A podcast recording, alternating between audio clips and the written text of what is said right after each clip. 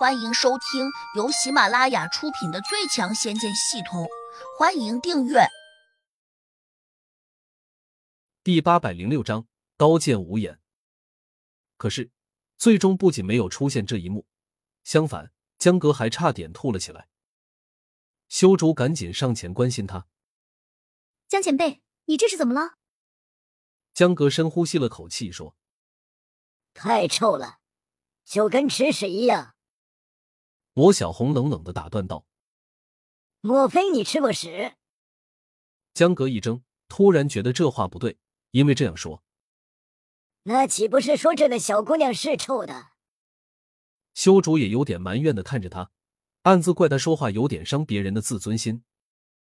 胡杨指着魔小红，不以为然道：“不止她是臭的，他们都是臭的，这很正常。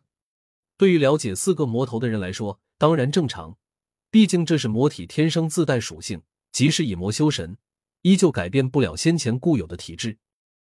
从人修炼到神，视为真正的神灵，以魔入神便是魔神，以妖入神自然就是妖神。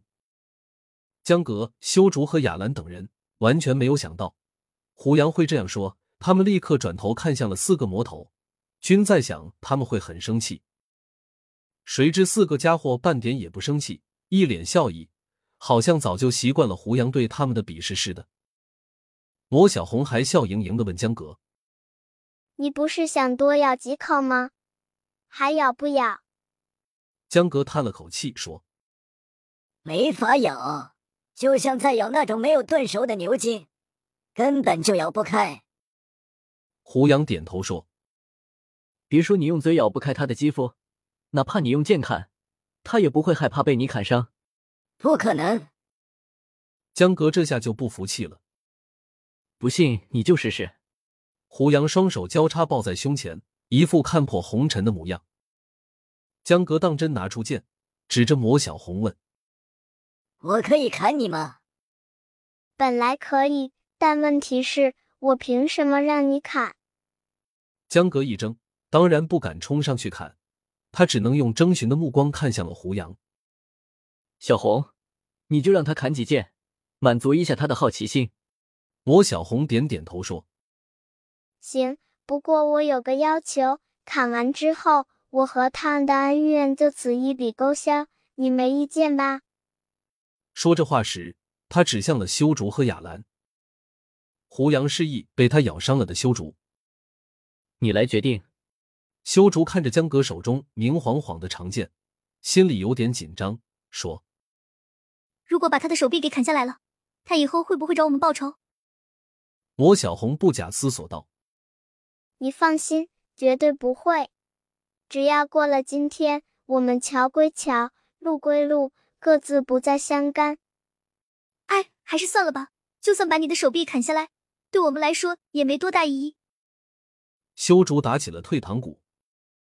魔小红笑道：“你的心挺好，以后我就交你这个朋友。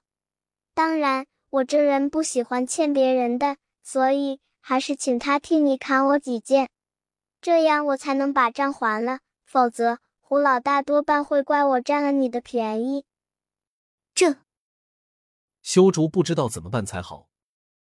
江哥咬了下牙，心一横，便说：“这是他自找的。”修主，你不能被他白咬，我这就替你出气。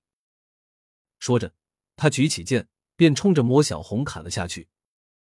魔小红好像压根没有躲闪的意思，整个人如同生了根一样定在了地上。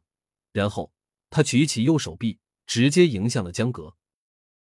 当江格这一剑砍在他的手臂上，立刻传出一个脆响声，就好像刀剑交加，并且。江哥手上的剑还被弹了回去，顿时又震得他的手腕有些发麻。江哥立时呆住，紧紧的盯着魔小红光洁如玉的手臂，发现上面竟然没有一丝痕迹，这让他不免大吃了一惊。这是什么鬼？刀枪不入吗？就算修炼到了渡劫期，也得先放出护体罡气，才能抵御灵气的进攻。可是刚才江哥发现，他一剑劈下去时。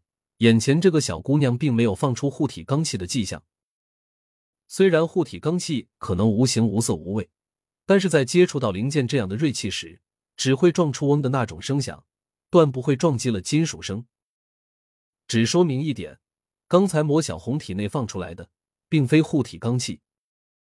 如果一剑砍在衣服上，江哥一定会认为魔小红的衣服有问题，或许是那种刀枪不入、水火不进的天蚕金丝甲之类的护身法器。但是刚才那一剑。明明砍在了他如若莲藕般白白嫩嫩的手臂上，场中众人个个都看得很清楚，做不了假。江哥盯住魔小红的手臂，继续发着呆。修竹和亚兰也看傻眼了。魔小红不以为然的催促道：“你发什么傻呀？继续砍啊！”江哥咬了咬牙，立刻放出神识，一边又拿捏了个剑诀，暗自发恨道。刚才老夫没有放出法术，所以拿你无法。哼，你如此嚣张，那我非得给你一点教训不可。他入出神识，锁定了魔小红的手臂，显然是想盯紧一点，防止他暗中祭出兵器和护甲。江哥还在想，自己贵为堂堂八级的地灵，拿着灵剑进攻，面对着眼前这样一个不躲不闪的小姑娘。倘若还不能打退她，以后传出去，这面子往哪里搁？甚至自己的威望在亚兰和修竹面前，肯定严重受损。这么一想，他右手执剑翻转变换，左手掐了个手诀，迅速往剑身上轻轻一抹，只听得“嗡”的一声轻响，一缕蓝色的剑气瞬间在剑身上缠绕起来。江前辈，这是妖姬法术吗？修主有些惊讶，雅兰点点头，不免有些紧张。八级的地灵，一剑引动法术，只怕再怎么坚硬的石壁也会被劈开。那这个手无寸铁的小姑娘，会不会被斩成两半？雅兰心里又在嘀咕：对付这样一个小姑娘，给点教训就够了，难不成真要一剑把别人给劈了？江哥拿剑比划了下，突然也有点犹豫。可能他对自己的剑法还是比较有信心的，清楚这一剑下去的后果，因此他又迟疑不决的看向了胡杨。本集已播讲完毕，请订阅专辑，下集精彩继续。